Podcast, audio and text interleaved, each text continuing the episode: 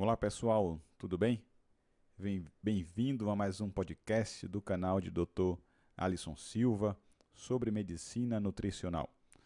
Hoje vamos falar um pouquinho sobre o oxigênio, a sua origem, importância, produção de radicais livres, derivados do oxigênio, antioxidantes e uma, vamos comentar um pouquinho sobre a teoria do envelhecimento. Primeiro, o nosso universo. Como surgiu o nosso universo? Há quanto tempo surgiu o nosso universo? Vocês sabem? Existe a chamada singularidade. A singularidade é um ponto de densidade infinita que conteria toda a massa, todo o espaço e todo o tempo que existe no universo. Então imagine toda a massa, todo o espaço e todo o tempo contido em apenas um ponto, mas de densidade infinita. Isso é o conceito de singularidade. Essa singularidade, ela sofreu flutuações de energia chamadas flutuações quânticas. Foi daí que surgiu a expansão do, desse, dessa singularidade. A expansão. Essa expansão foi chamada de Big Bang. Após isso aconteceu há 14,5 bilhões de anos, aproximadamente. Então, a expansão da singularidade a expansão do universo há 14,5 bilhões de anos. Passando-se 10 bilhões de anos, ou seja, 4,5 bilhões de anos atrás, surgiu ou foi formado daquela massa em expansão o planeta Terra. No início não tinha oxigênio. No início não tinha seres vivos. Os seres vivos foram surgindo com o passar de milhões e milhões de anos. Após o surgimento dos primeiros seres vivos, seres, obviamente, pouco diferenciados, dividiam-se em bactérias, em árqueas, esses organismos chamados organismos procariontes, onde não tinham uma maquinaria celular evoluída, eles utilizavam a matéria orgânica existente na sopa dos oceanos para fermentar e gerar energia. Então, eles fermentavam essa matéria orgânica na ausência de oxigênio e gerava energia para a sua existência.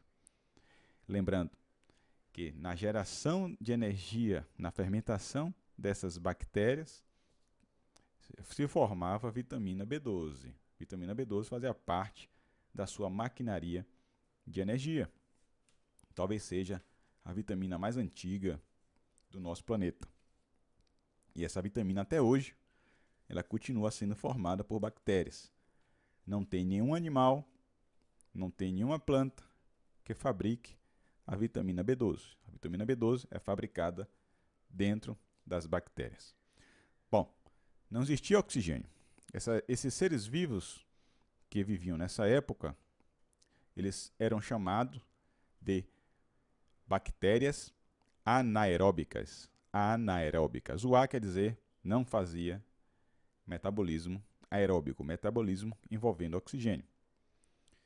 Dentre essas bactérias surgiram um grupo chamado cianobactérias. Cianobactérias. Essas bactérias elas já tinham a capacidade, elas aprenderam a aproveitar a energia do Sol produzindo oxigênio. Então começou a aumentar as concentrações de oxigênio no nosso planeta. Isso há bilhões de anos atrás. Aos poucos, a concentração de oxigênio foi aumentando e foi poluindo o planeta. Entendam bem. Os seres que viviam na época, eles odiavam oxigênio, porque era um gás venenoso que eles morriam ao ser expostos ao oxigênio. As bactérias anaeróbicas, ao ser expostas a oxigênio, elas morrem. Então, no começo, é, esse oxigênio era um gás venenoso para esse tipo de seres vivos. E eles tiveram que se adaptar. Tiveram que se adaptar. Os organismos e os seres vivos, a, com o passar desses milhões e milhões de anos, foram evoluindo e saíram dos oceanos. Bom, Por volta de 500 milhões de anos, 500 milhões de anos, ocorreu a explosão cambriana, onde nós temos aí fósseis de animais né, terrestres, inclusive, maiores. Esses animais eles vieram sendo expostos ao oxigênio. Antes desses animais, é importante frisar que é, surgiram outras espécies de organismos vivos chamados eucariontes, que eram os organismos, né, muitas, muitos deles unicelulares, mas que tinham uma maquinaria é, da sua célula, essa maquinaria mais especializada. Eles tinham a formação de pequenos órgãos nessas células chamadas organelas. Uma dessas organelas é a mitocôndria, que a mitocôndria pode ter vindo de uma bactéria procarionte, de uma cianobactéria, e ela tinha capacidade de utilizar o oxigênio. Então, essas bactérias, esses organismos vivos passaram a utilizar o oxigênio como um gás para gerar mais energia. Uma bactéria que, gera, que faz fermentação, ela gera quantidade de energia muito menor do que um organismo que respira oxigênio. Pelo menos 19 vezes mais energia formada. Só que ao queimar o oxigênio, gera-se os chamados radicais livres. Então você tem a geração do superóxido, você tem a geração da água oxigenada, que é o peróxido de hidrogênio, que apesar de não ser um radical livre, ele é uma espécie extremamente reativa de oxigênio, e a geração da hidroxila, que é um radical livre bastante danoso quando em excesso. Então, esses animais, esses seres vivos que saíram da água, os anfíbios, imaginem aí, anfíbios, saíram da água. Eles tinham capacidade de, de captar oxigênio pela pele e tinham pulmões, têm pulmões rudimentares. Então eles passaram a utilizar o oxigênio atmosférico para gerar energia e, consequentemente, produziram muitos radicais livres. E esses organismos tinham que desenvolver um sistema que equilibrasse, trazendo a homeostase. Esse sistema é chamado sistema antioxidante. Então, o corpo começou a produzir substâncias antioxidantes e também é, eles alimentavam-se de substâncias antioxidantes. Uma das substâncias antioxidantes produzidas foram, foi a vitamina C. Talvez tenha sido a segunda vitamina aí que venha na evolução do nosso planeta a ser fabricada. Então, esses animais fabricavam a própria vitamina C assim como a maioria dos mamíferos fabricam a própria vitamina C. Então entenda como o oxigênio foi é, sendo cada vez mais aumentada a sua concentração na atmosfera, esses animais e seres vivos foram se adaptando e aprenderam a utilizá-lo como fonte de energia. Porém, existe a, o lado negro do oxigênio, que é a formação dos radicais livres, com, com a consequente teoria do envelhecimento. A teoria mais aceita hoje em dia é a teoria que envolve a formação dos radicais livres e lesão tecidual e dano tecidual. Por isso, esses radicais livres, eles simplesmente eles roubam elétrons de outras substâncias, de outras moléculas. E ao roubar, roubar esses elétrons, eles danificam essas moléculas, podem danificar estruturas importantes de células e, consequentemente, envelhecendo-as.